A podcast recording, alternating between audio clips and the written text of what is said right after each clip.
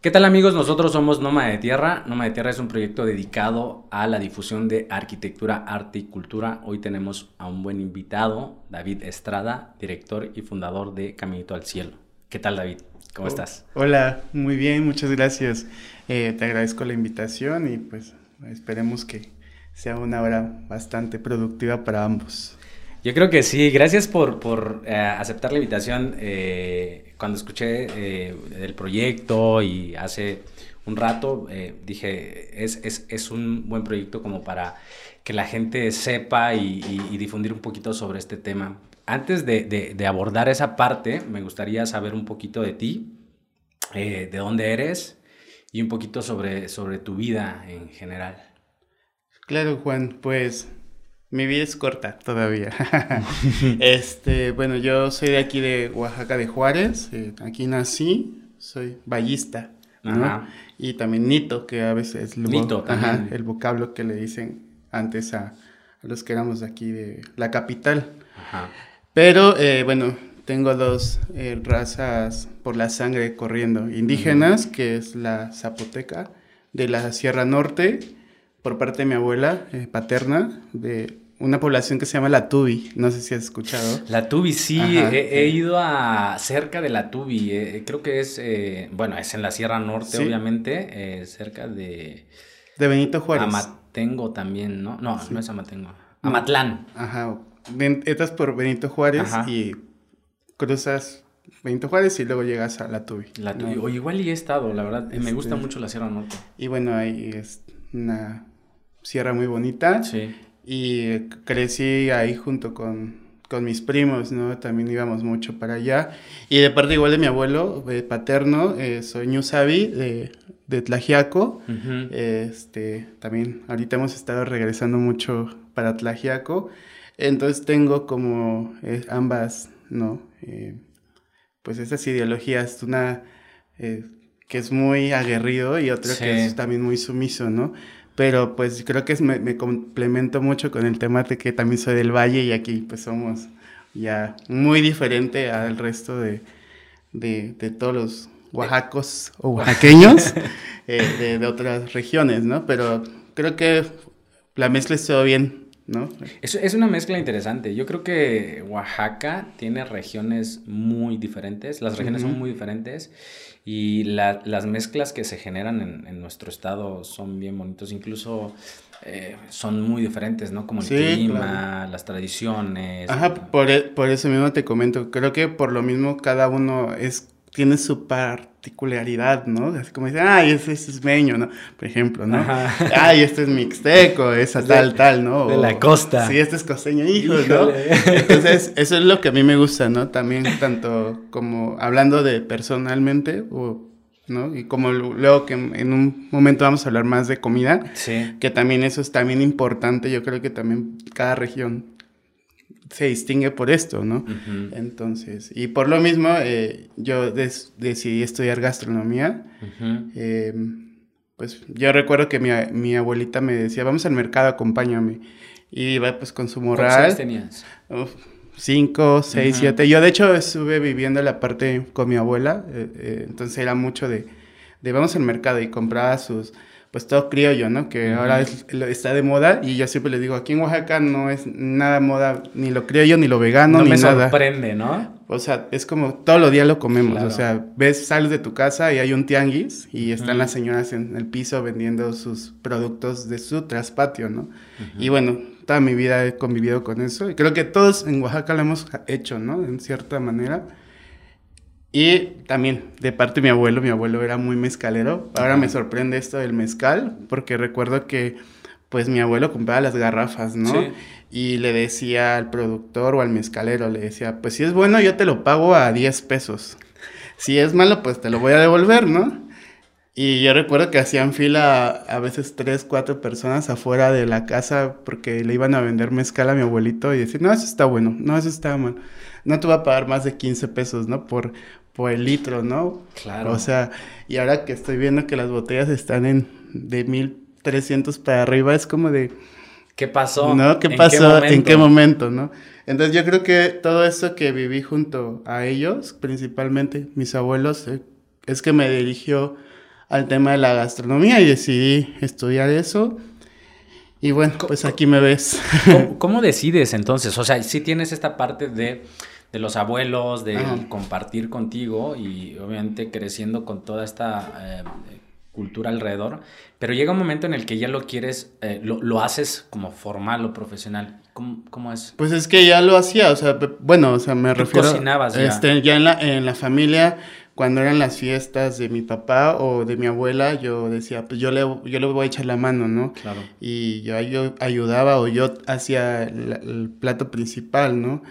Y de repente dije, pues ya, tengo que estudiar esto, de a fuerzas, ¿no? Pues ya lo, que me gusta, pues ya, sí, exactamente. Y entonces me da risa porque siempre entre los primos bromeamos de que el gen de la cocina pasó, o sea, los papás no, sino a los nietos porque mi abuelita cocinaba delicioso, este, pero mis tías no hacían, bueno, mis tíos en general no hacían este, nada, o sea, siempre hacemos la burla de que hasta el cereal se les quemaba, ¿no? y, y ahora nosotros los primos, pues tengo otra, otras primos que también cocinan muy rico, ¿no?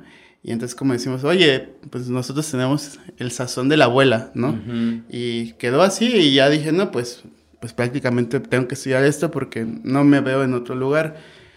Y pues ahí me fui a, ahora sí que a embarrar en la gastronomía, ¿no? Porque sí es una carrera muy difícil, ¿no? Es muy disciplina, hay que ser muy disciplinado para estudiar gastronomía.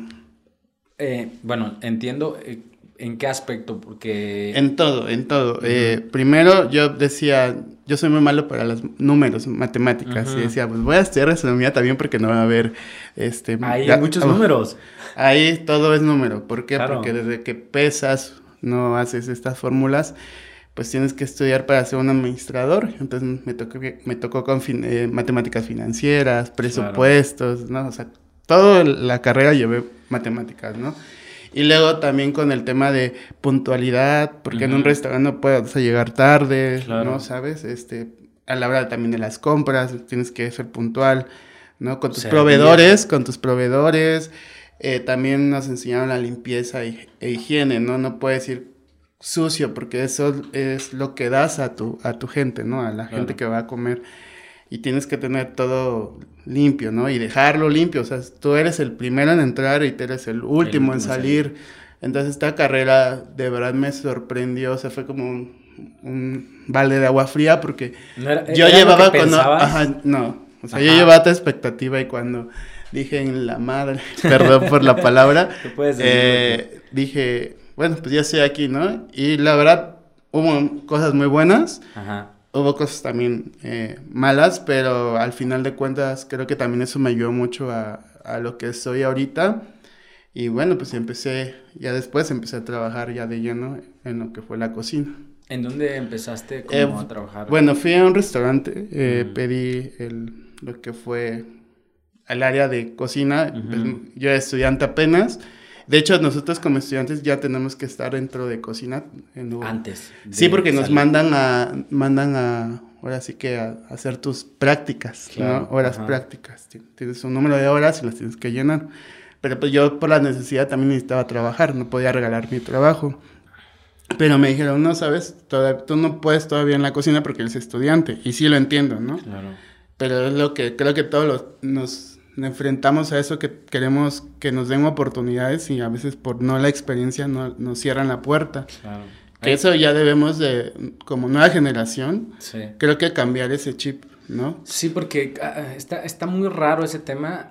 Nos dicen, o necesitas, necesito a alguien con experiencia. Llegas sin experiencia y no te dan el trabajo. Pero ¿cómo vas a llegar a tener experiencia si no te dan el trabajo para tener experiencia? Es como poquito contradictorio, ¿no? Y bueno, lo único que me dijeron, pues, pues necesitamos a alguien en la puerta que reciba a las personas y a los clientes. ¿Quieres? Y yo, pues sí, es trabajo, o sea, yo necesito el trabajo.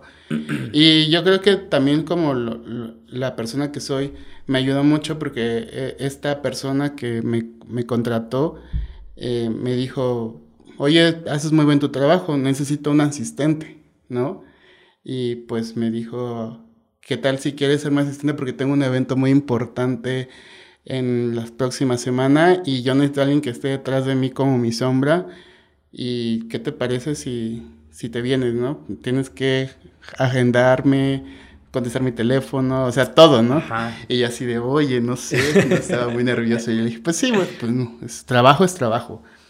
Y sí. Pero pues ya te había visto cómo. Sí, sí, claro, cómo me desenvolvía con, con, sus clientes, cómo atendía las mesas. Y hasta los meseros me ponían a lavar los baños, ¿sabes? O sea, y yo no decía no, porque pues parte del trabajo, ¿sabes? O sea, yo entiendo. A veces estas cosas, ¿no? Sí, y eso está padre porque te genera esta conexión y el aprendizaje, ¿no? O sea, sí. sabes, como, así como dicen por ahí, ¿no? O sea, no puedes eh, decirle a alguien que haga algo si tú no lo has hecho. sí. Entonces te genera un Y yo creo que por eso fue como dice, oye, pues es movido este chavo, le sabe, pues vamos, ¿no? Y ya fue que entré al mundo de la cocina tradicional porque el evento que fui fue a cubrir y apoyar con el, el segundo encuentro de cocineras tradicionales de Oaxaca. Aquí el que hacen en... Eh, eh, nos tocó primero en Plaza de la Danza y luego nos tocó ahí en, en el centro de convenciones, porque ya el segundo año ya era yo ahí algo importante, y yo ya manejaba ahí este, pues varias situaciones, ¿no? Con o sea, llegaste como a tener un cargo de la... Pues era el asistente de la persona encargada de este, de este proyecto. Entonces imagínate la responsabilidad porque pues la persona tenía que estar ahora sí que en la parte de las cámaras, de entrevistas. Claro. Y en ahora sí que su trabajo, y mi trabajo era resolver todos los problemas que había detrás ¿sabes? Sí, él estaba enfocado en las cámaras, tal Sí, obvio, y, entiendo, pues por eso trabajó y por eso me tenía a mí, ¿no? Claro. Entonces ya a veces era como de, esos días estás como de, lloraba porque, por ejemplo, si se quedaban sin agua, eh, me tocó eso mucho, me da mucha risa porque era domingo y el, el que surtía las, los garrafones de agua, pues no llevaron las aguas, o sea, pues es mi área de descanso. Pues no había garrafones para las cocineras. ¿De dónde iban a sacar agua pues pura, no? Ajá. Es embotellada. Pues yo fui y ahora sí dije, pues tengo que hablarle a mi jefa, ¿no? le dije, jefa, este, ¿sabe qué? No hay agua embotellada, no hay garrafones. Y me dice, pues es que ese no es mi problema, ese es tu problema. Y así tú tengas que ir garrafón por garrafón, tú lo tienes que solucionar. Y ahí fue que entendí que, pues sí, así es esto, ¿no? Bueno, pues ya, empecé a llamar a las tienditas y súrteme con las 5, los 10, aunque me cobres un poquito más, pero pues eso se resolvió, ¿no?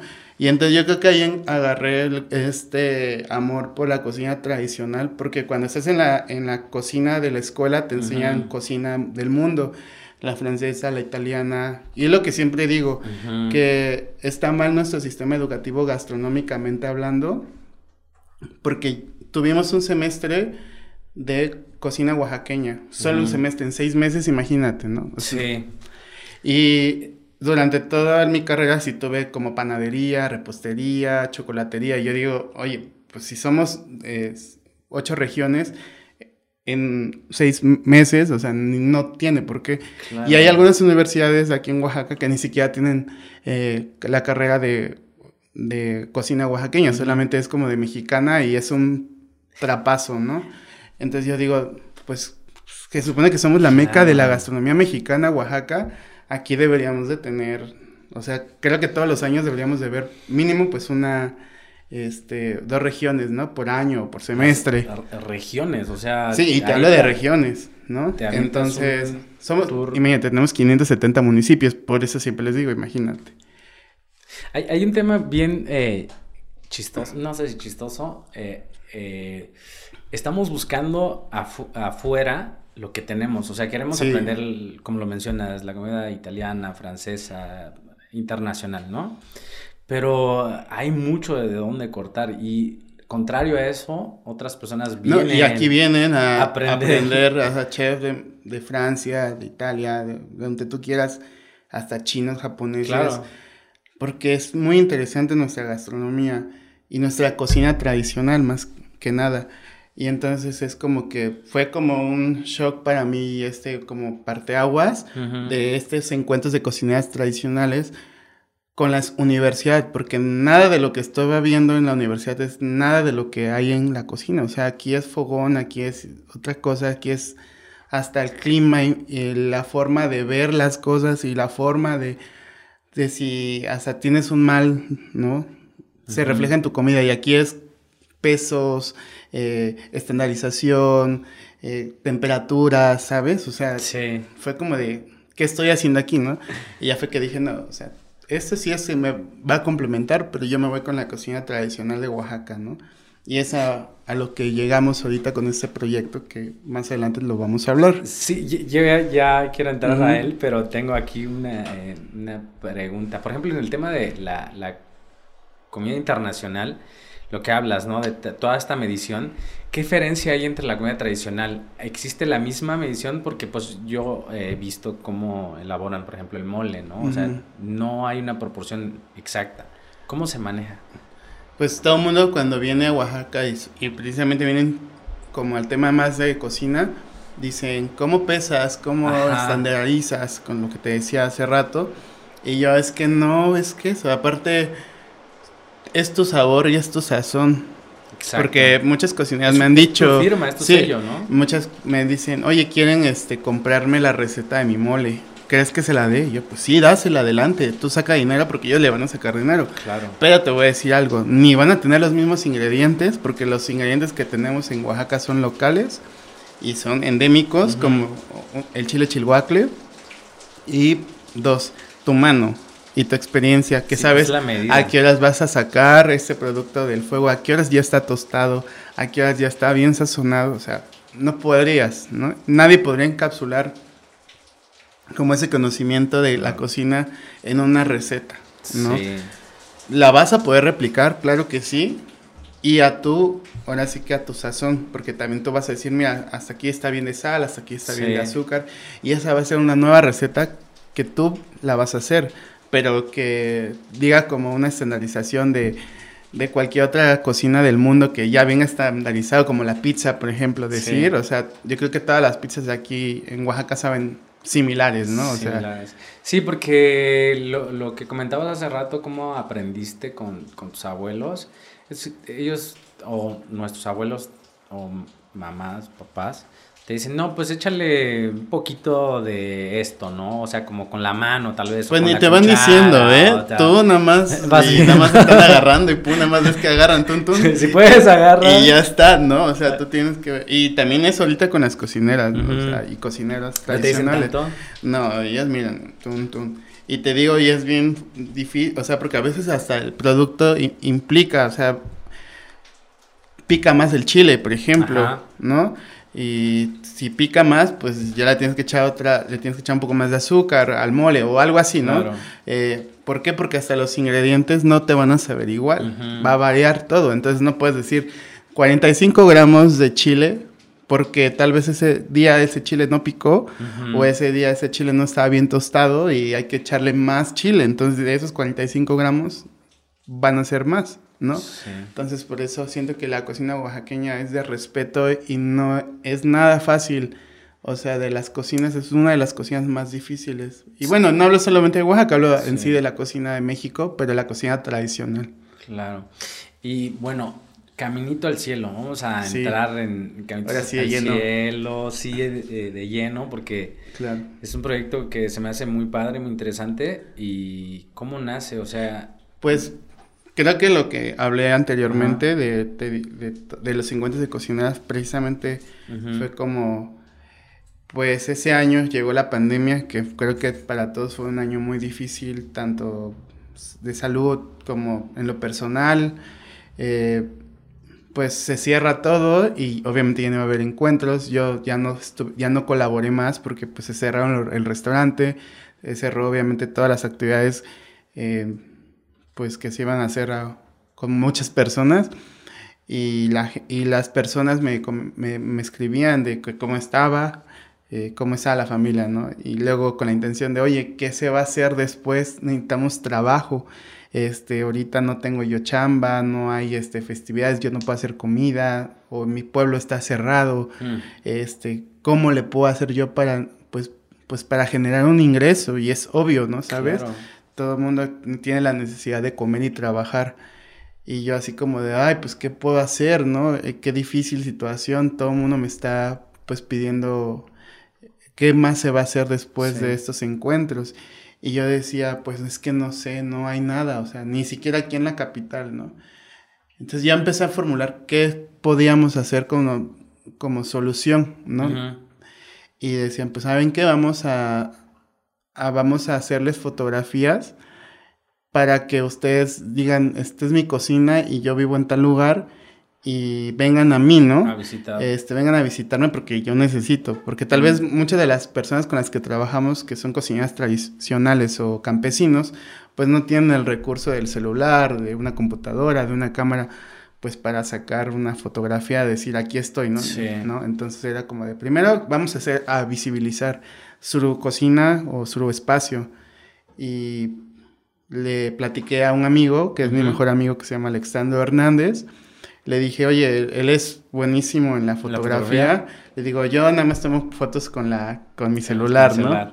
Y le dije, ¿qué tal si vamos con las amigas cocineras y les hacemos pues un videíto, unas fotos y subimos a las redes sociales eh, donde están ubicadas para que la gente vaya y, les empiece a consumir, ya sea pues ahí en su lugar, En su ¿no? cocina, en su o casa. pues para llevar este mole, no sé, cosas, ¿no? Frijoles, calabazas. Y me dijo, órale, va. Este, le digo, pero pues obviamente es como un ganar, ganar, ¿no? Porque Claro. no va a haber una paga. Me dijo, no, pues no te preocupes, o sea, yo entiendo cómo es la situación. Y pues así empezamos, le empezamos a llamar por teléfono a las amistades de, oye, ¿puedo ir a tu cocina o voy a tu cocina para apoyarte, hacerte difusión? Porque luego a mí ya me seguía mucha gente y luego me preguntaba, oye, ¿dónde puedo ir a comer es- este mole? ¿no? O ¿dónde puedo ir a comer un coloradito? Oye, ya vi que estás en tal lugar, ¿dónde es eso, no? Entonces yo decía, pues, pues vamos a hacer un blog, porque yo no quiero hacer la cara de nada. Yo Ajá. les dije a, a mi socio desde el principio, yo no quiero hacer que la cuenta de David Estrada, ya sea de Facebook o de Ajá. Instagram, sea como de, miren, estoy aquí y yo, no, Sí. vamos a hacerlo diferente. Vamos. Pero, pero, ¿por qué no? Porque no me gusta A eso. Realmente yo no concuerdo con ese tipo de, no sé, de actitudes que, Claro. que yo soy el protagonista y yo tengo que salir dentro, hasta dentro de la cocina, aunque no es mi Mm, cocina, ¿no? O sea, me- a mí no me molesta. Apropi- apropiarte del, del espacio, ¿no? Sí, entonces dijimos, Ujú. vamos a hacer otro nuevo blog, vamos a ver cómo lo vamos a llamar y de esa forma pues vamos a apoyar, ¿no? O sea, ya lo compartimos entre los amigos y, y yo creo que va a salir. Y es como así empezó la semilla. Todavía no teníamos ni este ni nombre ni nada, o sea, y entonces yo le llamo a un amigo y le dije, "Oye, es temporada de hongos en la Mixteca de julio a agosto." Me dijo, "Vente a mi casa, aquí yo te doy de comer." Este, yo te doy hospedaje, mm, sencillo, obviamente es una comunidad a cinco horas, se llama San Esteban Atatlauca, está de Tlajiaco a una hora como y, med- y media. Osvaldo Sandoval se llama eh, el chico que, con el que colaboramos, es un gran amigo, y pues me dijo, tú vente para acá, o sea, tú tráete algo para la cena, o sea, aquí te vamos a, a ayudar, ¿no? Ajá. No te preocupes. Bueno, ya teníamos el lugar y la estancia. Y el propósito. El propósito era filmar eh, lo de los hongos, la recolección y luego el transformarlos a la cocina. Y después dije, pues viene lo más difícil. No tenemos dinero para ir. ¿Cómo, cómo hiciste? Ya, pues le llamé amigos y, y les dije, miren, este, a cambio de, de un- una simbólica aportación para la gasolina, yo les doy, al- yo tengo suculentes en mi casa y les doy mezcal que también tengo de mi, o sea, de, de mi familia, este, y les hago mención en pues, el proyecto para Claro. agradecerles, ¿sabes? Como un dar y dar, ¿no? No, no te preocupes, te apadrinamos, ¿no? Y ya me mandaban pues lo que podían, ¿no? O sea, 100 padre. pesos, 200 pesos, hasta que llegamos así de, mira, ya tenemos dos mil y tantos pesos para la gasolina, Ajá. porque pues son, hay que llenar tanque y hay que obviamente pagar casetas. Comida Ajá. también. No, la, la Ah, comida bueno, no las ajá. daban ahí, o sea, es lo bonito de, de este tipo de intercambios, porque nunca te va a faltar comida en ninguna Claro. comunidad. Pues agarramos y nos lanzamos para Tlajiaco. Ahí nos esperaban otras dos amistades, Fotógrafos, este, Yael y e Iris, que también colaboran con nosotros. O sea, nos fuimos al carro y ahora sí, a la montaña, ¿no? Y recuerdo que eh, te- es como época de lluvias, justamente estaba lloviendo. pero íbamos, íbamos subiendo. El clima es rico por ahí. Sí, no, está frío, la verdad. Frío y lluvia todo el tiempo. Subiendo, subiendo. Y llegas a una parte que ya deja de llover porque ya atravesaste las nubes, ¿sabes? Y así de, ay, qué bonito, ¿no? O sea, se ve así planito y... y, se ven las nubes. Y las nubes, ¿no? Pues parece que estamos en el cielo. y entonces así como de, oye, ya va agarrando como estructura. Ah, ajá. Y ya fue como dije, oye, pues ya sé cómo, tiene que llevar nuestro proyecto algo de cielo. Ajá. No sé qué, pero tiene que llevar cielo. Y ya, llegamos a, San Esteban Atatlauca, nos recibieron muy bien, o sea, desde el que bajamos, obviamente con mezcal y cerveza, eso no puede faltar. Eh, y ya estaban los hongos en, el, en, el, en la brasa, ¿no? Los hongos. O sea, ya, ya los habían recolectado. ¿O cómo? Ya tenían, o sea, todos los días hay hongos, bueno, de esa temporada, porque pues eso comen y eso se dedican a, también a vender. Y nos hicieron varios, tres, cuatro como guisitos así directamente a la parrilla con, pues con hongos, ¿no? Muy delicioso, comimos, cheleamos, ¿no? Sí. Pues al día siguiente nos paramos muy temprano y nos fuimos a, pues a la recolección de hongos, pues, seguimos subiendo la montaña y te digo, o sea, las primeras fotografías que veo, o sea, realmente las nubes están sobre, sobre, abajo de nosotros. Vimos el amanecer, una cosa increíble. Ya después de la recolección de, ojos, de hongos, perdón, bajamos y preguntamos por la cocinera a la que nos iba a preparar esos hongos. Y todo el mundo cuando vas a una comunidad o cuando vas a un pueblito, a donde tú quieras, siempre preguntas, por tal persona y te dicen, ay, te vas por ese caminito, ¿no? Subes y te vas por ese caminito. Ajá. Y fue como de, pues ya quedó el nombre, Caminito al Cielo, porque ah. toda la gente siempre habla sobre los caminos de la vida, los caminitos del destino, ¿no? O también precisamente de un lugar en específico, ah, te vas por ese caminito, o sea, así, escúchalo y ahora yo creo que se te va a quedar, todo el mundo dice, este es caminito. ¿no? Tiene sentido. Y entonces ya fue como de, unimos las dos palabras, caminito al cielo, por el tema de que a donde nos transportamos siempre pasamos las nubes. O también cuando estás dentro de la cocina y está humeando, o sea, es como, y pruebas estos sabores, es como, oye, estoy, me morí y estoy en el paraíso, estoy en el cielo, ¿no? Entonces fue como que dijimos, caminito al cielo se tiene que quedar. Y así fue que abrimos la página en Facebook y en Instagram que se llama así, ¿no? Y pues empezamos a subir nuestros viajes, ¿no? De, con las personas cocineras o campesinos. Pero pues ya, eso fue como ya la estructura, ya el nombre, ya estaba. Pero ahora, ¿qué íbamos a hacer, no? Ya... La idea inicial era como promover... Sí, esa era la idea. De, las cocineras tradicionales que participaban en, en este evento, ¿no? Sí, y más personas que nos, nos fueron sumando, obviamente, no solamente de, de ese proyecto. Y de repente se bueno, pues, ¿qué vamos, vamos a hacer? Porque mucha gente quiere que vayamos o mucha gente quiere, pero ¿de dónde vamos a sacar dinero para, pues, precisamente esto, no? Y te digo, después, este, empezamos a seguir yéndonos con más cocineras, con más personas, más decían, por favor, vengan, yo tengo este, esta, esta comida que ya se está desapareciendo en mi comunidad o ya, yo tengo este producto. Y entonces, al final de cuentas, volvimos a reestructurar el proyecto y quedó ya como lo que es ahorita, obviamente. Ya nos, tardamos un año prácticamente. Que Camino al Cielo da y fomenta y visibiliza a cocineras tradicionales, a campesinos y a productores.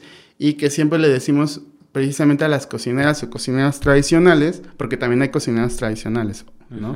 Eh, que sin los productores o sin los campesinos no tendríamos los sabores que tenemos. Claro. Porque ellas les o ellos les compran a los productores pues lo que viene de la tierra, ¿no? Entonces yo siempre les digo, nunca se peleen y siempre hay que estar en unión, así como ustedes les compran, ellos les van a dar buenos productos. Entonces, vamos a hacer esta, eh, este círculo, ¿no? Esta economía también, porque tú le compras, él le compra, todos ganan en la comunidad. Entonces eso es muy bueno también. Empezamos a fomentar también eso de que hay que hacer este, sinergia, ¿no? Ajá.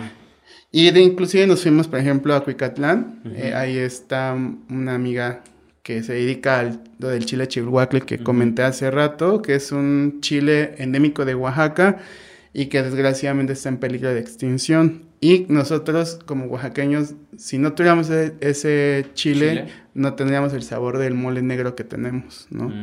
Y nos fuimos. Es indispensable para sí, el de mole hecho, negro. para el mole negro oaxaqueño u otros moles como el chichilo, si no tuviéramos este, se vería como otros de otros Sería otro tipo de mole. Sí, ¿no? de hecho, sí. De hecho, este es muy característico y muchas personas vienen y están interesadas en este. ¿Qué, pero sa- qué sabor aporta? Simplemente. el ahumado, El ahumado. y el picor. Ok. Pero es muy bueno, es muy rico, la verdad. Y fuimos y hicimos también, le hicimos a la cocinera, pues a su esposo, la producción. Y con la cocinera nos fuimos, hicimos un, un caldo de chile chilhuacle. Qué rico. Y pues realmente así hemos estado, o sea, realmente así como ustedes, eh, nosotros somos un proyecto nómada. ¿no? Vamos de aquí para allá, estamos, eh, vamos a la Sierra Norte, vamos a la Sierra Sur, vamos a la Mixteca, vamos a la Cañada, vamos al, a- al Istmo de Tehuantepec, a la costa. Y agarramos un poquito, o sea, realmente no podemos estar todo el tiempo viajando porque pues tenemos otras obligaciones, pero de lo poquito siempre ha sido muy bueno. Eh, por ejemplo, fuimos con eh, a, a los chontales. Ahí estamos a, ¿qué? a 10 horas de capital, de capital allá. Tienes que ir al istmo de Tehuantepec. Y ¿Cómo se llama el lugar? este San Matías, Petacaltepec. Yautepec, está ah, perteneciente al distrito de San Carlos, Yautepec. Pero bueno, subes, subes. Es por, por el camarón, ¿no? Sí, por Más o allá. menos hay una desviación. Sí, justamente subes y vas subiendo la sierra y te pierdes y de hecho el camino se- de grande, grande, nada más quedan los dos para las llantas, Ajá. porque no suben carros, o sea, de hecho es muy difícil que suba un carro para allá, ¿no? Y cuando llegamos, esos tres días nos las pasamos a base de pura comida, eh, como le dicen aquí, la vegana, Ajá. pero, pero ahí pues, Que no- todos los días lo comen porque nos dieron un espesado de quelite, luego nos dieron una sopa de, de frijol, Ajá. nos dieron un atole de, de maíz con un este maíz negro. Y, o sea, to- todos los días comen eso. ¿Por qué? Porque no hay carne, obviamente. Y el, el poquito animal que hay ahí es para el arado de, de la eso. Entonces, a mí me da risa todo esto que dicen, ¿no? Este, la onda vegana o la vegetariana o lo criollo, como les estábamos diciendo. Porque, pues, realmente en, en co- en muchas comunidades de Oaxaca se come precisamente así desde hace mucho tiempo, ¿no? Y me sorprendió, ¿no? Fue Eh, como de, ay, se me antoja un huevito, ¿no? Es interesante cómo, eh, cómo le ponemos, digo, le ponemos pan- para no decir le ponen el- el- las etiquetas Sí. a las a este tipo de comida cuando realmente ya existe, ¿no? Como este ego de- detrás Sí, de la comida que tal vez piensan que están descubriendo cuando realmente te vas a los pueblos en lo criollo, ¿no? Lo este orgánico. Eh, sí, Está- exacto. Está en los pueblos de- en el patio sembrado con las gallinas. Yo más que, que una etiqueta o algo así, más que nada yo diría que es una cultura que se tenía, Desgraciadamente como capitalinos tal vez, lo perdimos un poquito y obviamente la gente que está en otros lados que pues obviamente nunca no desconocen, pues obviamente para ellos sí lo dicen orgánico y criollo, ¿no? Ah. Pero si te digo, o sea, como a nuestros abuelitos era, es la base la alimentación siempre, Sí. ¿no? Entonces, a, a mí yo digo, es algo de respeto, ¿no? Que se tiene que volver a tocar, ¿no? Y de hecho, todas esas, eh, esa galería que fuimos allá, presentamos a todas las cocineras con comida 100% ahora sí vegetariana o orgánica como lo conozcan las personas. Yo lo conozco como comida, o sea, Comida. del día. Claro. ¿no? Entonces, pues así nos ha pasado, o sea, hemos ido a muchos lugares que nos ha sorprendido, también las aventuras, o sea, te digo, el hecho de decir, aquí os va a llegar al siguiente pueblito, porque ya pasaron cinco horas y no veo nada, no hay nadie, no, o sea, si te quedas, ya te quedaste. Claro. Y, y además, ¿cómo puedes disfrutar del espacio y del lugar, de la gente, de los pueblos sin la tecnología? ¿No? O sea, porque llega un punto en el que también no estás en el celular. No, de hecho, el- esa es otra parte, o sea, no todavía no hay, no llega el internet. Ujú. Allá en, en Petacaltepec, Yautepec, ni siquiera tenían agua potable. Había que bajar, nos dijeron, este, ¿quieren bañarse? Y yo, pues sí, obvio, ¿no? Este, pues vamos al donde nace el agua y ya lleven su toalla y lleven su shampoo. Entonces nada más hay como una, este, pues, una cortina improvisada. Para que los que están de este lado no te vean, pero si estás del otro lado, pues te ven todo, ¿no? y pues caminas, ¿qué serán? Bajas unos, unos 20 metros y así, pues una bajada, bajada, ¿no? Y pues te bañas haciendo nada porque no, hay, no hay agua, o sea, este, potable, entubada, ¿no? Y, y te este, estoy hablando de los servicios más básicos que debe tener, pues, como ser humano, ¿no? Y en varias, pues, mm, olvídate que hay, este, celular, o hay wifi, o hay internet, ¿no? O sea... Y, y ahí empiezas como a disfrutar realmente como del espacio y de la vida, ¿no? Sí, no, y es una vida increíble. O sea, por ejemplo, fuimos a otra comunidad que es a una amiga que se llama Talia Barrios, que tiene su proyecto Levadura de Olla, nos llevó a su comunidad en, este, aquí en la Sierra Sur, igual a 10 horas. Vamos a invitarla para también. Sí, estaría increíble que la Sierra Sur y realmente igual, ¿no? O sea, no, no, no llegamos a ningún pueblito y así de, ¿a qué hora estamos? ¿Dónde estamos? y, muy fea la carretera y con piedras y con subidas y subidas y decías, y cuando veías el mapa, casi casi ya estaba llegando a la Mixteca, pero yo me fui por, por aquí, por ese, Sola de Vega, imagínate, de Sola de Vega a la Mixteca, o sea, realmente cruzas toda la Sierra Sur. Pero llegando ahí es otra cosa, o sea, la verdad nos trataron increíble, atoles, tamales, quelites, las vistas increíbles, o sea, la división de la Sierra Sur con la Sierra, que, perdón, con la Mixteca la conocimos. Entonces hemos conocido realmente lo que es el estado de Oaxaca, lo que significa también, ¿no? No, no lo que te imponen o lo que te quieren mostrar, ¿no? Que es aquí en el centro con, con estos bailes, ¿no? Entonces, no quiero profundizar eso, pero Realmente, ¿no? Conoces muchos caminitos al cielo. Sí, así es. Pero sí, tienes razón en ese sentido. A veces eh, sí se van con, una idea muy general sí, de, de nuestra cultura. Y pues está bien mencionarlo, ¿no? Como los bailes, los restaurantes, que está bien, digo, si eso es lo que quieres conocer, pero si quieres profundizar un poquito más, si tienes que darte el chance de ir a un pueblo y convivir con la gente, estar en su cocina. Y, todavía tenemos comunidades muy bonitas muy cerca, por ejemplo, Tetitlán del Valle todavía se rige por usos y costumbres, todavía hablan zapoteco, toda la indumentaria, o sea, hay realmente Tlacolula, Mitla ¿no? Entonces, yo creo que hay mucho para Oaxaca, si quieres conocerlo, no el centro, hay muchos lugares o muchas alternativas para, como para ir, ¿no? Sí. Regresando un poquito a, a Camino al Cielo, la, la colaboración con los productores y los campesinos, me gustaría profundizarlo un poquito más. ¿Cómo, ¿Cómo, generan eso? Bueno, pues obviamente cuando hacemos estos espacios en, las redes sociales y los visibilizamos, siempre les dejamos los números telefónicos ah, y los contactos porque la gente luego te pregunta, oye, ¿dónde lo puedo comprar? ¿Dónde lo puedo conseguir? Y nosotros no somos intermediarios, eso sí es una de las claves y de los puntos que Camita al Cielo no es intermediario de nada. Entonces nosotros no hacemos eso así, ah, sí, yo te lo vendo y yo le doblo el precio, no, no. comisión, ¿no? Este, directamente con el productor o el campesino te voy a dar, te comunicas y tú ya haces esta, ¿no? Nosotros somos el puente. Quiero aclarar mucho que Capital al Cielo es un puente de trabajo. Nada más, ahora sí que nos pasan y ya, pero no somos intermediarios ni nada por el estilo. Y eso es lo que hacemos, realmente damos los números igual de las cocinas tradicionales, si quieren esto, si quieren el otro. O por, ejemplo, de los productores, trabajamos con una maestra de lácteos, hace quesillo, allá en Reyes Etla. Igual la gente quiere pues, comprar quesillo realmente de aquí, porque ya es un quesillo muy malo, el que a veces consumimos. Ella todavía tiene vacas, o sea, lo hace en la mañana y ya a las... Incluso el quesillo también ya viene como de Puebla, ¿no? Sí, vienen este, pipas de leche, ¿no?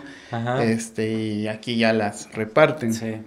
Entonces, así como esas pequeñas cosas, digo, no, no, no, no somos la gran empresa corporativa que manejamos unos listados, no, pero siento que con lo poquito que hacemos, o sea, es bueno para empezar, ¿no? Es, un buen proyecto, es, y, y pues así lo, realmente hemos estado igual, por ejemplo, la que viene Día de Muertos, sacamos todas las maestras con las que colaboramos y venden sus moles, para que le compren mejor a las maestras que en lugar de a un, a un productor de mole que es empresario y que ya tiene más de mil sucursales, ¿no? y que ellas se dedican, le dedican el tiempo al mole. Entonces sacamos las fotos de las maestras y aquí decimos, pueden aquí comprar su mole negro, su chocolate con esas maestras, ¿no? Y ya dejamos los nombres y los números por si quieren contactar. Y al final sí les ha ido muy bien. Hay gente que les compra desde la Ciudad de México hasta 20, 30 kilos de mole, ¿no? Entonces, uy, están... contentísimas. Y, tener ese sabor original. Sí, no, sí.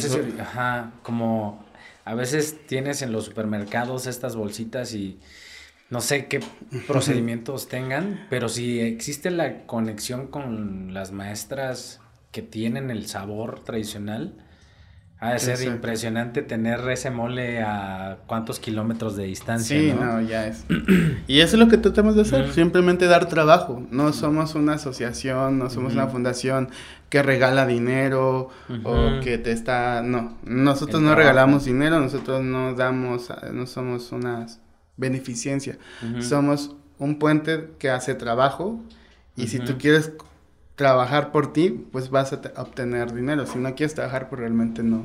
Sí, hay que hacer nuestra parte. Exacto. Camino al Cielo tiene eh, sus vertientes, ¿no? Sus proyectos eh, como hijos o proyectos.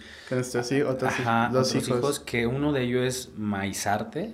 Claro, ¿no? ¿Quieres eh, hablarme un poquito de eso? También se me hizo interesante porque trabajas con, trabajan con niños, tiene una lotería de, sobre el maíz. Me gustaría que, profundizaras un poquito sobre el tema porque está padre. Sí, bueno, esa parte sí nos costó un poquito también. Este, no, es no es fácil trabajar con niños, la verdad. Eh, hay que estudiar un poquito más sobre el tema. Pero precisamente cuando íbamos a las comunidades, yo me empecé a dar cuenta que ya había motos con las tortillas de maseca y están los molinos y la gente hace fila para esas tortillerías. Y yo, oye, pues estamos en una comunidad, ¿cómo vas a comprar tortillas maseca? No, o sea, fue como un shock para mí, la verdad, este, sí, estuvo muy raro eso. Y decía, algo tenemos que hacer por esto, ¿no? O sea, nosotros como oaxaqueños somos la cuna del maíz, aquí se domesticó la primera semilla del maíz, ya después se esparció por todo el mundo. Aquí en Guilana están los primeros restos de... Los... ¿Guilana Ajá, aquí por la colula están las cuevas pánicas de Yagul. Antes ahí se encontró la semilla oh, de, del maíz, ¿no? Bueno, una espora. Entonces yo digo, ¿cómo es posible? Es una grosería, ¿no? Eh, y que esas comunidades estén, eh, ahora sí que pues, consumiendo ese producto tan malo, ¿no? Pues no tiene nada de, te llena, pero no te aporta nada como una tortilla de maíz nixtamalizado, salida del comal, ¿no? Entonces... Tengo, una experiencia con eso, con el café, una vez que, que fui a dar un, bueno, fui a un taller y, eh, bueno, eh, eh, em, no lo digo como en mal plan, pero esa vez los señores nos, y estoy muy agradecido con eso, ellos son productores de café y, pero ellos nos, como que están tomando Nescafé, ¿no? Como, como que pasa, eh, creo que es el mismo sentido de las cosas. No sé a qué se debe, ¿no? O sea, no sé si es la mercadotecnia o lo, todo lo que hay detrás. Pero tienen el café ahí, es como, no tomes eso, tienes algo bien rico a la mano, ¿no? Pues yo creo que influye mucho, ¿no? Pues sí, también la mercadotecnia. Ajá. Y también Obviamente es lo económico. no, cuesta lo mismo un kilo de café de productor que una bolsita de Nescafé. Es obvio. Y, ajá, exacto. Por ejemplo, el kilo de tortilla, ¿no? De esto es como. También lo entiendo porque no quiero que piensen que vivo en una burbuja y, no sepa que una persona no gana. O sea, ¿sabes? No, entiendo esa parte. Pero a lo que vuelvo es de que, bueno, pero a qué largo plazo como individuo te va a hacer daño esa esa tortilla. y entonces yo me acerqué a un centro comunitario. No quiero hablar cómo se llama el centro comunitario porque no quiero quemar a nadie ni hablar mal de nadie. Entonces yo les hice una propuesta. Miren, yo soy chef, eh, pues hago cocina, eh, quiero dar un taller para los niños, este, pues acerca sobre el maíz, ¿no? Y me dijeron, bueno, pues, va, el espacio está abierto porque es como una casa de cultura, ¿no? Tú traes tu propuesta y nosotros vemos, la analizamos y vemos que sí y que no. Entonces yo les llevé la propuesta y me dijeron, es que nadie está interesado, la verdad, en esto del maíz, ni menos los niños, me dicen. Aparte yo no sé por qué quieres evocar sobre el maíz si aquí nadie consume, este, todos consumen tortilla hecha a mano y a la vuelta está la tortillería. Y entonces yo me quedé así como de, ay, no me digas que eso. Pues bueno, como fue mucha mi insistencia, la verdad, este, me dijeron, bueno, está bien, ¿no? Y entonces estructuramos como la, el tema lúdico y el, el tema formal, del, como de la clase teórica. Pero también dije, o sea, los niños se van a aburrir si yo les hablo que hace 10.000 años una planta, o sea, ¿no? Y sí, tienes que buscar cómo... Ajá, tuve que buscar cómo generar el interés de los niños a través del maíz y de la cocina. Y yo dije, bueno, pues vamos a jugar por los juegos o vamos a estar como interactuando con el maíz para que ellos pues despierten esta inquietud. Y lo primero que fue fue como de, bueno, vamos a, busqué videos en YouTube de sobre el maíz y hay una leyenda así como de monitos de, acerca del Popol Vuh, que son los hijos del maíz, de que como los primeros, este, los mayas, cómo crecieron después del maíz, ¿no? Que los dioses los hicieron a base de maíz. Y bueno, y los niños así como divertidos, hacíamos preguntas. Y luego dije, bueno, vamos a jugar, tenemos que hacer un, un tema de mesa, un juego de mesa de maíz. Estaba buscando así como en internet, pues un juego tradicional mexicano de maíz, ¿no? O sea, me empecé así, serpientes escaleras, o sea, nada, no encontré nada, o sea, no, me, no me salía nada. Y yo así de, pues qué mala onda, pues se supone que debería de haber, ¿no? Y dije, bueno, pues en lo que busco me voy a tardar más en buscar que si yo lo, lo hago. Y de repente me metí, o sea, le dije a mi compañero, oye, este, ¿cuánto crees que por estas fotos que te voy a mandar, que eran como 45, no las conviertan pues a dibujitos y pues nos las impriman como tablitas para que los niños jueguen como una lotería? Y yo, ah, yo te investigo. A los dos días, oye, nos están cobrando como 35 mil pesos, ¿no? Y yo así de, no manches, o sea, si ni siquiera tengo para la gasolina, menos voy a tener 35 mil pesos pues hay que buscar en otros lados, ¿no? Y así empezamos, no, pues es que mi diseño, te, o sea, es por el diseño, dice, ¿no? Te voy a cobrar tanto, tanto. Y no bajaba de 20 mil pesos. Y así como que ya se acercaba la fecha para dar el taller y yo así de, oye, pues qué mala onda. Y así, y a varios les dije, oigan, pues al menos una colaboración o un descuento, porque no es para mí, sino es para un taller que vamos a dar con niños. No, pues es que nosotros no somos asociación civil, ¿no? Por ejemplo, y yo así, bueno, pues entiendo, todos tenemos que trabajar y es así como que... Mm. Y en eso una amiga me presenta a un arquitecto que se llama Jaime Levin. Él es de Australia, es arquitecto y ya radica aquí en Oaxaca. Y él es, tiene un proyecto también muy padre que igual estaría interesante que tú lo invitaras, que se llama Once in Oaxaca. Ah, vamos a invitarlo, sí. Él pinta las fachadas de, de, Oaxaca como postales. Ah. Y realmente son muy bonitas sus imágenes, o sea, realmente están súper, súper hechas a mano y luego las digitaliza y las pasa como a la computadora, ¿no? Pero primero es a mano, el bosquejo, todo. Entonces me lo presenta y, y, tuvimos una reunión y yo le comenté, oye, necesito esto porque es para los niños. Me dice, yo no sé nada del maíz, obviamente, ¿no? Este, sí, yo he probado las memelitas, el elote y la tlayuda, pero de lo más que me dices otras cosas, yo no tengo ni idea. Entonces empezamos a reunirnos para hablar un poquito más sobre el este. Y dijo, ya tengo tu idea. Y le dije, bueno, me dice, te veo en 15 días y te la entrego. Ok. Cuando veo, me dice, este es el producto terminado. Y, y, me quedo así como de wow, o sea, me superó. O sea, te entendió. Me superó mis expectativas. Me entregó este, varias tarjetitas y me entregó las tarjetitas donde vienen a estar la leyenda del, o sea, del cantar, de la lotería. O sea, yo me. Le dije, no manches, le dijo, y con tanta precisión y bien bonito hecho, o sea, bien limpio, bien pulcro. Y no me cobró, o sea, me dijo, o sea, así como tú lo estás haciendo por el amor que le tienes a tu tierra, yo por el amor que le tengo a, tu tierra, te lo estoy ofreciendo. y yo le dije, Jaime, le digo, no manches, le dije, o sea, esto es algo muy bonito, ¿no? Y entonces fue que se crea la primera lotería de maíz eh, eh, y precisamente para que los niños jugaran. Y entonces ahora cuando vamos a las comunidades, esa misma lotería la juegan los niños. Incluimos pues maíz en cada para los cuadritos. Y ellos ahora relacionan también porque, por ejemplo, antes tuvimos una charla de quién ha probado este, el tejate, ¿no? Todos alzan las manos. Y sabían que está hecho de maíz y todos así como de no, ¿no? O sea, entonces ahí les empezamos a explicar como que estas cosas tienen maíz, las tortillas también, los tacos también. Y entonces atrás de las tarjetitas dice, viene la leyenda, ¿no? estos son los únicos tacos que tienen, eh, tienen fruta. Y los niños así como de...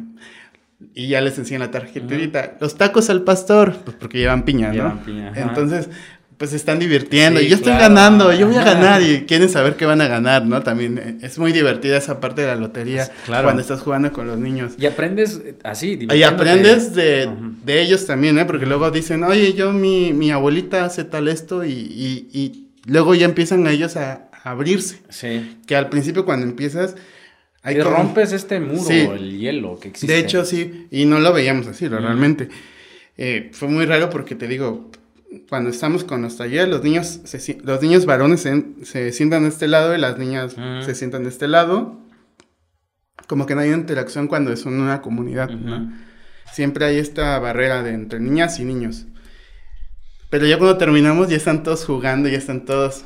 Porque después de que jugamos la lotería nos vamos a lo que es la parte de manualidad, nos metemos en la cocina. Y los niños nos, nos dijeron, los niños varones nos dijeron, es que yo no hago tortillas porque es de mujer, ¿no? Eh, yo no puedo hacer porque mi, mi, abuelita o mi tía o mi mamá no me deja hacer tortillas porque es para mujeres, ¿no?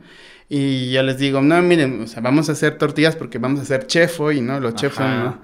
Ah, bueno, entonces como que ya les... un poquito también estas ideas. Sí, la verdad, sí, y, y, no fue con esa intención, ¿eh? El mismo, pero te digo, el mismo proyecto nos fue comiendo a nosotros y, se, y, fue a, y se fue a creciendo, y está creciendo solo, o sea, nosotros nos rebasó. Nos vamos a hacer tortillas, o sea, hablamos sobre la nixtamalización, muchos no lo conocen, muchos sí lo conocen, dicen, no, no saben el nombre, pero dicen, sí, mi abuelita lo hace todos los, todas las noches antes de dormir para el día siguiente desayunar. Ah, sí, yo, mi abuelita le echa, este, o mi mamá le echa, este, cal o le echa ceniza, ¿no? Y ellos mismos te van hablando sobre su experiencia. ¿no? Sí, pero sin los nombres, ¿no? Y es muy bonito eso, ¿no? Que los vas dando ya que sepan qué significa cada cosa. Y entonces ya nos vamos a la parte de la masa y lo que nosotros hicimos es para que ellos también se divirtieran, es tintear la masa blanca con tintes naturales que aquí en Oaxaca también tenemos, como la grana cochinilla, como el pericón. ¿Y es comestible? Sí, todo es comestible. La jamaica, el betabel, el chile, ah, el epazote. Entonces, hacemos tortillas moradas, anaranjadas, lilas, rosas, amarillas, con la cúrcuma. O sea, tenemos como un arcoíris de colores y entonces los niños parece que están jugando plastilina y están así y quieren más masa y están divirtiéndose y están haciendo en la prensa los varones están ahí de, no, yo quítate. Se, les olvida. Se les olvida la parte de, del tabú que como adultos les imponemos.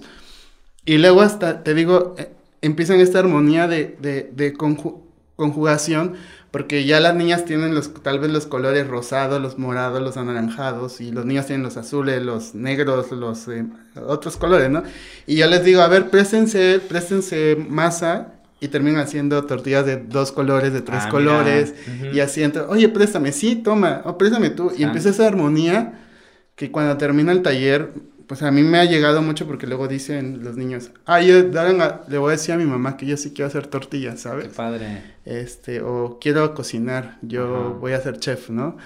Y niñitos de, te estoy hablando de 5 o 6 años. Sí, ¿eh? hay que romper esa, esas ideas, ¿no? Como, no, o sea, el trabajar en casa, cocinar, o sea, en, todos los aspectos podemos participar, pero pues tenemos estos tabús que tú dices, ¿no? Que poco a poco yo creo que con este tipo de proyectos. Exacto. y pues te digo, no es una gran cosa, pero que siento que con algo podemos sembrar, casi como el maíz.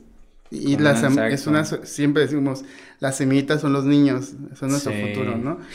Antes de que se me pase, en o sea, la lotería se, se, puede conseguir en algún sí, ya nosotros ya la vendemos, ya después. Eh, para también. Todo el mundo la empezó a ver porque era para los, para niños. Ya después, este, Jaime me dijo, oye, tal persona le gustó la, lotería. Igual a mí me, me, la están pidiendo, me la están pidiendo. Y entonces también... ¿Dónde lo...? Este, nosotros directamente eh, en la página. se la llevamos o te las mandamos, ¿no? Y...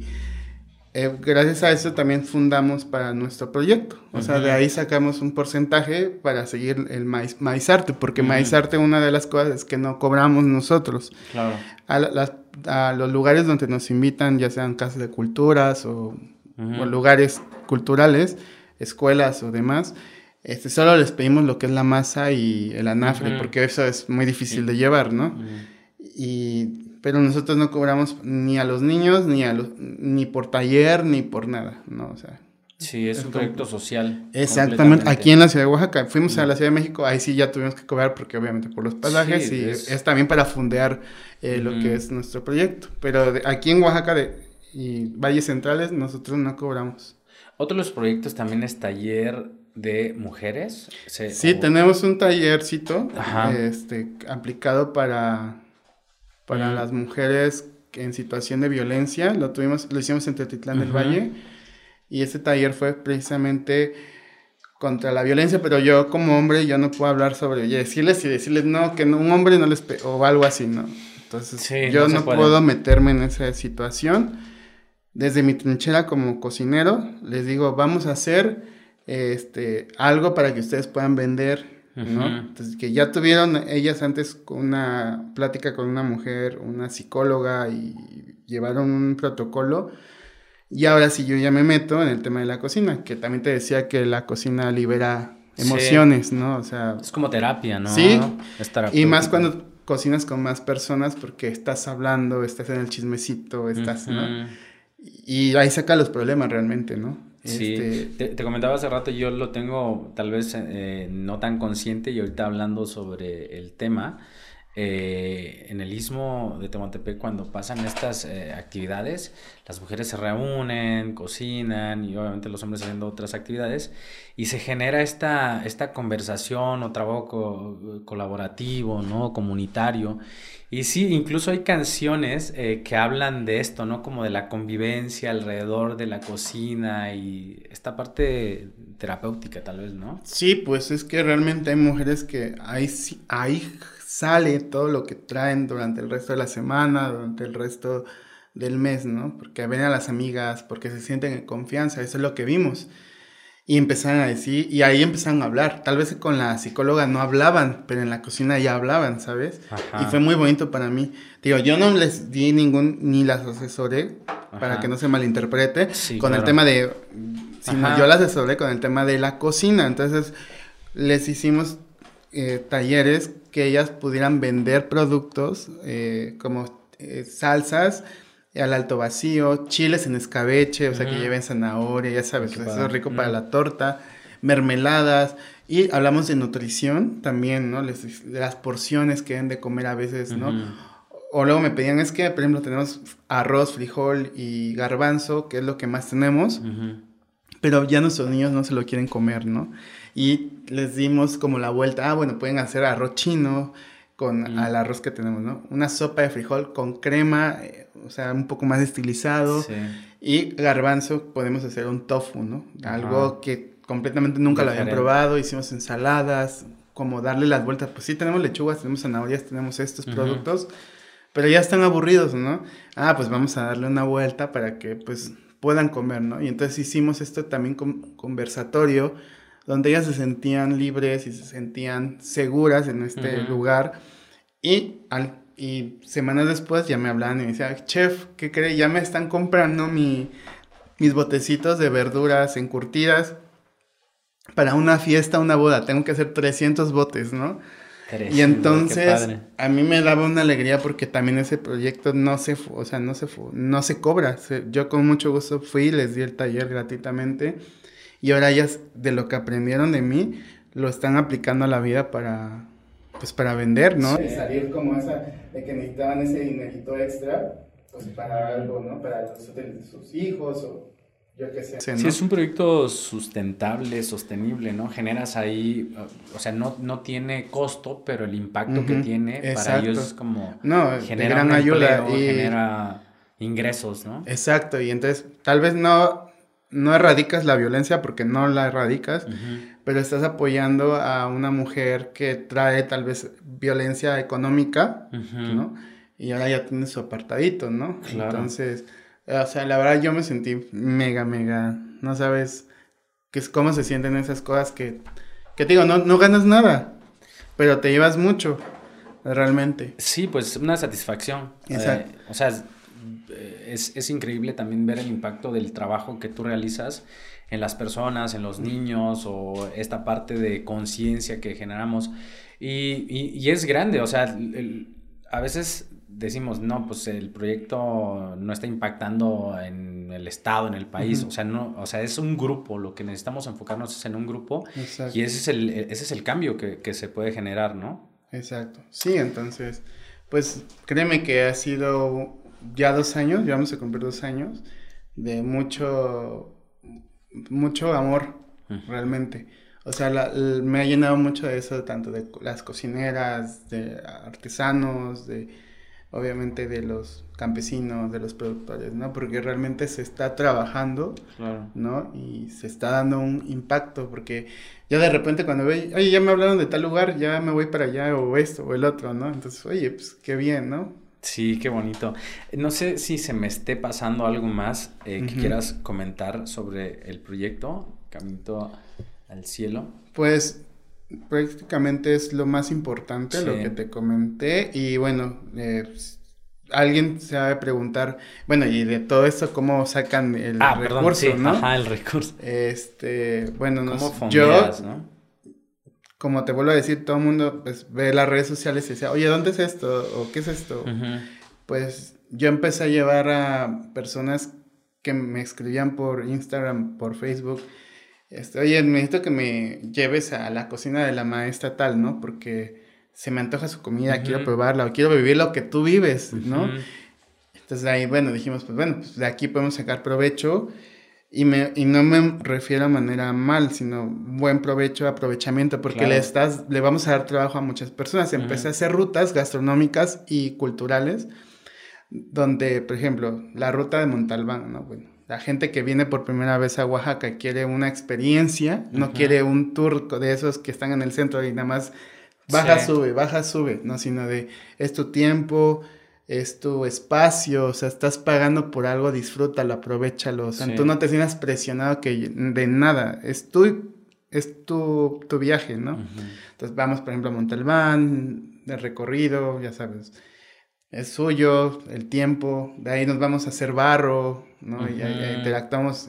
Yo también estuve trabajando. Ajá, gastronómico, pero también vas metiendo actividades. Exactamente. Entonces, por ejemplo, van al barro, hacen, les dan la, el, ahora sí que allá San Bartolo, Guayotepec, cómo se hace el barro de cero, desde que están poniendo el, el, a coser todo, sacan el barro, de ahí nos vamos a, con los alebrijes, les dan cómo están haciendo los alebrijes desde cero, cómo los están pintando, con los tintes naturales, tintes industriales, bla, bla, bla. Vamos a Cotlán, nos vamos a comer una empanada, nos vamos a comer un, este, una nieve, ¿no? Vamos a la iglesia y, de, y terminamos con la cocinera que está en ese punto. Entonces, por ejemplo, en esa ruta de Montalbán está una maestra que se llama Tía Lancha, que su cocina se llama Sin Maíz No Hay País.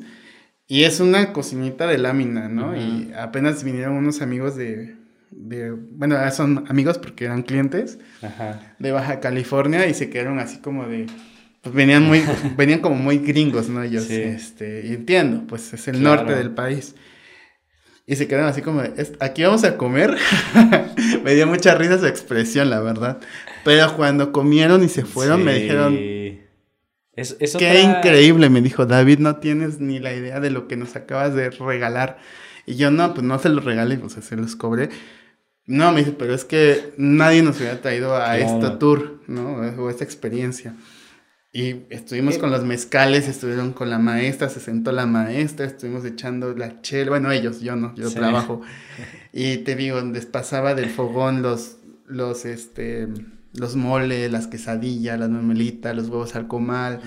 Inclusive una se puso a llorar porque era, ella sí es de acá, pero ya se fue a vivir allá. Y me dijo, es que este se parece al de mi abuelita, ¿no? Y entonces... Es como que los, los transportas a... O sea, y, y así tenemos la ruta, tenemos a Totitlán del Valle, que es la Colula, Mitla o Hierve el Agua, o la del mezcal, ¿no? Que vamos igual, ¿no? También la de... un tour de mezcal. Sí, tenemos de todos, ¿no? De lo que pero siempre y cuando terminamos con la cocina tradicional. ¿Por qué? Y lo que me gustó que no solamente le damos trabajo a la cocinera, también le damos a todo, a todos los que vamos, a los maestros artesanos. Y ahora ya me llevo también con maestros artesanos, que yo en mi vida pensé que me iba a llevar con maestros artesanos, porque yo no me dedico a eso. Entonces, les damos trabajo a los artesanos, les damos trabajo a meseros, le damos trabajo a maestras cocineras. Entonces, afortunadamente, gracias a eso también sale para nuestro proyecto, ¿no? Para seguir. y cada que reunimos un cierto dinero es cuando nos vamos de viaje a estas comunidades que nos quedan lejos, ¿no? Qué padre. Entonces es un ganar, ganar. Y por eso te digo, yo estoy muy contento porque solito, cuando hace las cosas bien, solito va trabajando. Y parece que se engrame. Sí. Engranes, porque yo no necesité ni nada porque solito el proyecto ha ido creciendo y escalando. Y yo no los tengo ofrecidos así como un, una liga ni nada, sino son, afortunadamente, son, son de eh, que vinieron y me recomendaciones y recomendaciones y recomendaciones. Y todo trabajo sobre recomendaciones y eso me ha ido muy bien, la verdad. O sea, no, y al proyecto le ha ido muy bien. Y a las personas con las que voy, pues les ha ido también muy bien porque también venden y tienen su trabajito, ¿no? Está bien bonito. Eh, eh, me encanta el, tema del, trabajo que realizas del maíz, de todo el trabajo con los niños, con las mujeres, con los artesanos. Yo creo que este es un buen, buen proyecto y que la gente tiene que contactarte y hacer el recorrido y disfrutar Oaxaca con este enfoque y con, esta visión que, ah, que se difunde mucho más eh, como esta parte general de Oaxaca. Los restaurantes, digo, no está mal, lo vuelvo a repetir. Pero si hacen este recorrido como tus amigos, lo van a disfrutar enormemente, 10 veces más. David, eh, muchas gracias. Está muy padre. Gracias por la conversación, por tu tiempo. Eh, la verdad, tenemos muchísimo más de qué hablar, pero estaría padre como dejarlo en otra conversación. Y me gustaría que nos dieras tus redes sociales, los vamos a poner en, la, las vamos a poner en la, descripción, pero por favor invítanos también a, tus, a, visitarte y a tus proyectos. Muchas gracias Juan. Primeramente que nada por obviamente contactarme y por mm. la invitación, para mí es un honor. Y bueno, pues estamos en las redes sociales como Camito al Cielo MX en Instagram y también en Facebook. Nada más tenemos esas dos redes sociales. Y ya ahí está la información de los números de teléfono y te manda el link directamente a mi perfil eh, personal y ya yo te siempre te contacto te contesto, perdón, y ahí estoy siempre. Entonces estamos nuevamente como Caminito al Cielo MX, pegado con minúscula. Y pues ahí están nuestras redes y todo lo que hacemos, toda la información. Subimos este, pues a veces carteles de eventos culturales, gastronómicos y de todo lo que hacemos durante el mes, ¿no? Sí. Pues muchas gracias a todos eh, por escucharnos. Si les está gustando el proyecto, por favor denle me gusta a este video, compártanlo con amigos, está bien padre. También suscríbanse al canal y eh, nos vemos hasta la próxima. Hasta luego. Hasta luego.